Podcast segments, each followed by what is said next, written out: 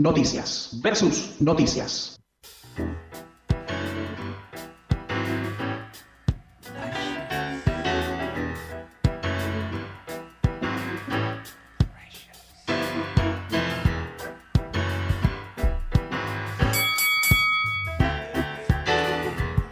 Bueno, tuvo la previa, ahora viene el plato fuerte, por suerte, caro. Por suerte. Voy a sacar mi, mi cuaderno de apuntes. Quiero que, sepan de dónde Ale saca la idea de hablar de eh, silicio ¿sí?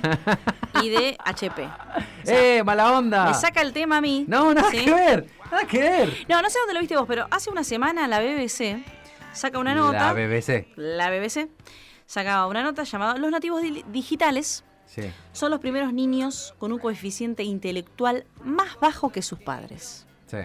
¿Sí? Esa es, esa es Esa la nota nota. vi, sí, esa nota, ¿viste? sí. Y resulta que ayer domingo, Creo que la vi en Infobae, me parece. ayer en eh, salió en y Infobae, después vi que la había, estaba en todo el mundo, obvio, ¿no? Obvio. y pero no se les cabe una idea, chicos. ¿Quién lo decía? Eh, ayer en Infobae, pero igual le dieron otra, otra vuelta porque hay enfoques para esto. Y sí, obvio. Si no, no tiene sentido, ¿no? Claro, y sí. Eh, ayer en realidad, o sea, le dieron más re- relevancia al, al título del libro, eh, del que vamos a hablar de este neurocientífico, que es donde saca, donde revela la estadística y este, este cambio paradigmático. Es un francés y es número uno en Francia el- la venta de este libro, se llama La fábrica de cretinos digitales. Me encanta ese nombre. Es hermoso. Es por una remera. Es, es- La fábrica de cretinos digitales. es divino. ¿Esa sabes quién se la va a poner? Que era la cretina. El intendente, después te cuento por qué. Ah, bueno, perfecto. Bueno, eh, un estu- es, este señor es un estudioso, es un francés, ahora le voy a pasar bien el nombre, eh, así lo digo bien también, es mi... O, Ma- o- ojo, o Mariano Oviedo. Bueno, uno de los dos. ¿no? No, no. Alguno de los dos. Michel Desmourguet, ¿sí? Eh, nacido en Lyon, Francia. ¿En dónde nació? Lyon. Pensé a decirlo así, no lo puedo decir de otra manera, Claro. te pido mil disculpas. Te enseñaron así, ¿no? En la, en la escuela. En la escuela, de- en la, en la facultad, realidad, es el único lugar donde tuve francés. Bien. En la Alianza. El- No, yo no piso esos lugares, Alejandro. Stefan. Estefan. Stefan. Bueno, resulta que eh, él ha hecho un estudio, ¿sí? el Instituto de Salud de Francia, luego esto lo lleva al MIT, ¿sí? Eh, haciendo varias... Todo termina ahí, ¿no? Siempre el mito. Todo lo que son historia, eh, investigaciones y divulgación científica, sobre todo lo que tiene que ver con neurociencia, está ahí. Y tantas cosas más. Pero bueno, ¿qué habla? Que se venía haciendo de generación en generación el estudio de inteligencia que se suele hacer. Eh, es un estudio normal, base, en donde sabemos el coeficiente intelectual que tiene cada persona. No si sos más inteligente que... No, el coeficiente intelectual, ¿sí? Resulta que siempre daba que si yo soy madre, mi hija le daba un coeficiente intelectual más, o sea, mayor que el mío, ¿sí? Era más inteligente que yo. Esto viene, pero desde antaño, desde hace mi- miles de años, ¿sí? ¿Y qué, qué es lo que está diciendo? Haciendo eso, los investigadores han observado en muchas partes del mundo que el coeficiente intelectual aumentaba de generación en generación. A esto se le llamó efecto Flynn, en referencia al psicólogo estadounidense que escribió este fenómeno. A Techo Flynn. ¿A quién? Techo Flynn.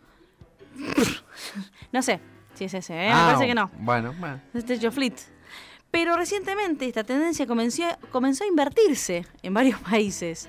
Es verdad que el coeficiente intelectual se ve fuertemente afectado por factores como el sistema de salud, el sistema escolar y el sistema de nutrición. No le echemos todo la culpa a lo que se va a hablar ahora, que es las pantallas.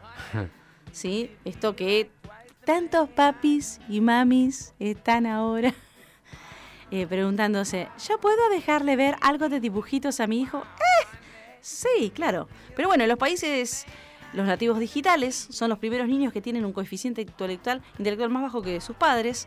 Es una tendencia, se ha documentado en Noruega, Dinamarca, Finlandia, Países Bajos, Bajos y Francia. Estamos hablando de lugares bien, Sí. ¿no? De Re bien.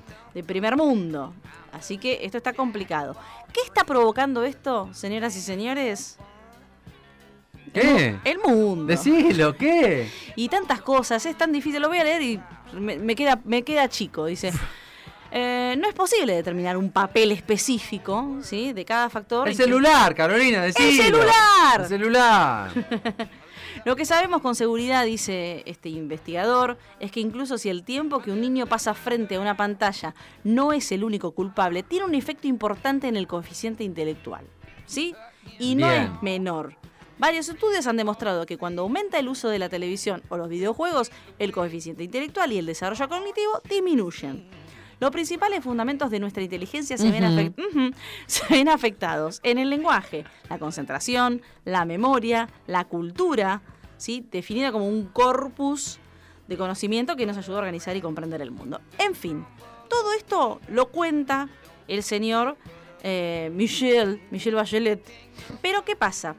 Eh, empieza a hablar de, de cuando se empieza a decir que los chicos tienen como mayor facilidad con los dispositivos. Claro, porque son nativos digitales, Carmen. Porque son nativos digitales. Entonces, ¿pero qué pasa? Le empiezan a decir, no, la maestra dice, y a mí los chicos me enseñaron a hacer el Zoom, porque yo no entendía nada. Entonces, con eso quieren como, de alguna manera, justificar que el chico es inteligente, pero que no estudia. Algo de cierto hay en eso. Epa. Pero, ¿por qué? Un tal Mar Prensky, no sé si lo ubica, a Mm. Mar Pren- Prensky. Me suena, me suena, pero no. Mar Prensky es Tiene un un, taller, ¿no? en Magallanes y... Ah, lo conozco, lo No. conozco, lo conozco. No, da muchos talleres, Mars Pren- Prensky. ¿Viste? Y es quien eh, ha escrito el libro llamado Dar sentido a la técnica. Que no es algo, no es un libro para pasarlo por alto, sino to- y menos el de, el de los eh, cretinos digitales, pero de lo que habla es lo siguiente. Eh, es lógico que un niño o niñe sepa utilizar un dispositivo, pero no significa que sepa por qué ese dispositivo anda así. Vos decís, bueno, y pero igual no necesitas saberlo, porque total hay una cierta... in- el, el sistema trabaja de manera intuitiva.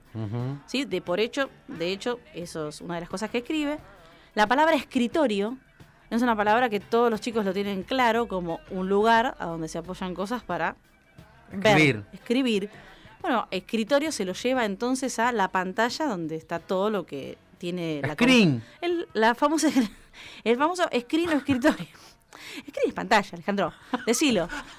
Decilo de nuevo. Tal cual. Tal cual. ¿Entendés? Carpetas. Sabemos lo que es una carpeta. Una carátula. Sabemos lo que es una carátula. Carpincho, sabemos lo que es un carpincho también. Entonces, el chico no es, o la, la niñe, no, le niñe, no es una persona que, ah, ¿cómo sabe? En realidad, quienes saben no son los nativos digitales, son los inmigrantes Los digitales. viejos. Mark Zuckerberg, ¿es un nativo digital? Y no sé cuántos años No. tiene. Treinta y pico, ¿no? ¿Tiene? Sí. Sí. Bueno, no, No, lo no, es. es menor de 18 nativo digital, ¿no? Claro. Entonces, eh, Acá no ¿quién- hay ningún nativo digital. ¿Acá? Acá no. ¿No? No, no es No. verdad. No, no somos nativos. ¿Víctor vos? No. Cualquiera. Bueno, Víctor es Matusalén digital. ¿Qué será?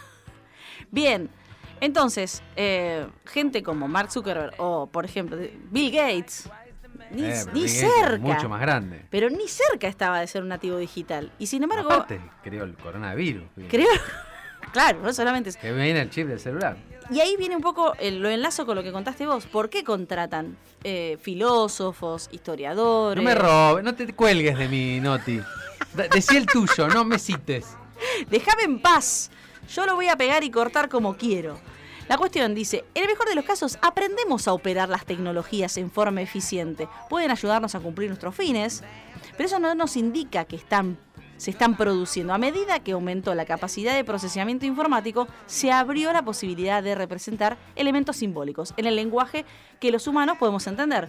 No necesitamos leer códigos ni programar fórmulas. Con algunos botones ese trabajo queda adentro de lo que es la caja negra, que se le dice, y comenzamos a compartir esos elementos simbólicos hasta que se establecen como representaciones sociales. Bien, Se colgó. ponele, este sonido, ahí está, ¿ves? Vos ya sabés, estás abriendo, eh, estás abriendo una ventana. Entonces yo digo, ventana, digo Windows. Es como todo se asocia, ah, inclusive hasta en distintos idiomas. Los nativos pueden ser expertos operativos de las funciones, evidentemente, de las interfaces, pero en general no saben nada de tecnología. Pues no se, no se involucran en a ver de qué se En trata, cómo, desarmarlo. cómo funciona No. la interfase. No, cómo pensar cómo, cómo llega eh, esta orden hasta ahí. Como que es mágico. Es mágico. ¿No? O sea, naturalizar entonces no parece ser conveniente para la comprensión. De hecho, parte del proceso de conocer es tomar distancia del objeto, ponerlo en un lugar observable, desnaturalizarlo o mejor, hacerse inmigrante. O sea, si vos mirás de lejos, o sea, si el nativo se pone de lejos a decir, che, a ver cómo va esto, ahí podría llegar a haber un progreso. Pero mientras el inmigrante le siga brindando más facilidades a este nativo, este nativo sigue siendo intuitivo y si no está rapidito, si no está el botón acá de, de, del arroba puesto, ¿por qué seguimos poniendo shift arroba, Alejandro? ¿Por qué al control al 64 para poner arroba? Eso lo pregunto yo como inmigrante. Yo perfectamente podría ser nativa digital. Pero bueno, claro, porque no pienso, yo voy directamente entendiendo cómo viene la cosa. Claro.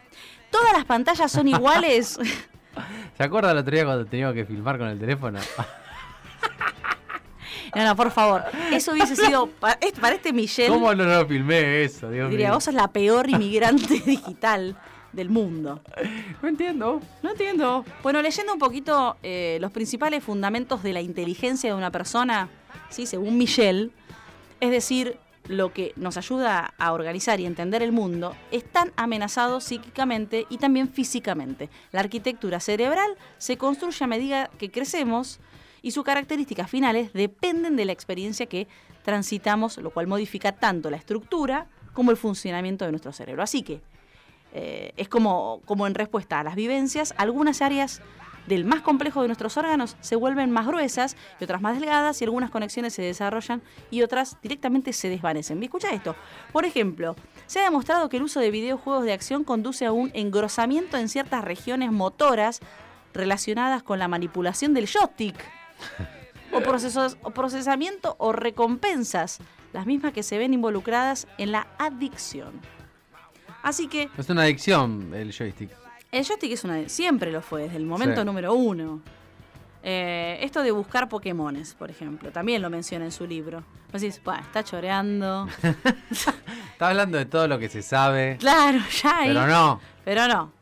La cuestión es que, eh, escuchá esto y acá lo voy a eh, enlazar con Silicon Valley y con esto le doy un cierre. Vamos. Vivir casi sin tecnología es una parte que aborda este señor en su libro de Cretinos Digitales. El polémico autor, autor vive casi en una burbuja analógica en medio de un mundo digital. No tiene ni Twitter ni Facebook y se maneja con un viejo Nokia sin conexión a Internet, siguiendo el consejo de los gurúes de Silicon Valley, los que están construyendo todos los días una droga nueva tecnológica. En tecnología El dilema de las redes sociales. el dilema. En tecnología, menos es más. O vendo tecnología, pero no la consumo. Un día, un periodista del New York Times, dice Michelle, le preguntó a Steve Jobs qué pensaba de sus hijos de iPad y el genio de Apple le contestó que en su casa no había iPads ni computadoras. ¿Mm? El periodista se puso a investigar y descubrió que lo mismo ocurría con los altos cargos de Silicon Valley. Y por supuesto, este señor se puso a estudiar a toda esa gente que hoy no usa nada. Y se de- no usa nada de Qué lo- la basuras, parte ¿no? tecnológico. Qué basura, sí. Lo venden, pero no lo usan. Sí, así es. Porque saben que ellos están metiéndonos la, la adicción ahí. El neurocientífico desmiente que nuestros cerebros están cableados para la multitarea. La multitarea dice no existe. El cerebro no está preparado para el procesamiento paralelo. O sea, vos haces una cosa y haces una cosa. No puedes estar distraído con 20. Y ahí es cuando dice, y ahí es, esto dice, yo lo, lo tomo como de lo más de lo más pequeño a lo más grande. Si a vos no te está funcionando en tu casa, no le está funcionando al mundo. O sea, es tan básico como eso.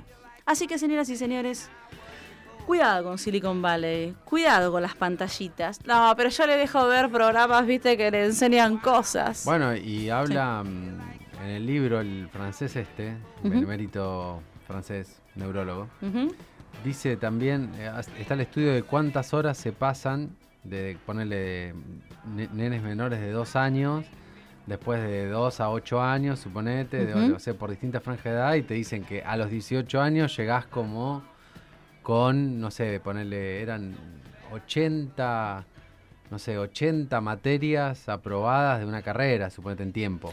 Una cosa así, hay una comparación que es tremendo el tiempo que se está en la pantalla, porque los menores están dos horas eh, y son no tienen ni dos años. Dos horas por día. Es mucho, es mucho. Dice, un joven a los 18 años pasó frente a una pantalla el equivalente de 30 cursos escolares o 15 años de jornada laboral completa. Claro, como 15 años trabajando. A los 18 años solamente está en la pantalla. Quemado. Sin tener en cuenta, o sea, pantalla de entretenimiento, sin tener en cuenta pantalla de laburo o de Claro. estudio, ¿no? Estudio porque también es parte. De estudio. Exacto. Es tremenda la cantidad de horas. Es fuerte. Por eso hoy la fábrica de cretinos digitales está número uno en ventas en Francia. Y bueno, por ahí acá seguramente no. Pero. Porque acá llegamos tarde, Ale. Porque acá internet anda lento. Entonces todavía tenemos ventaja. Aprovechémoslo.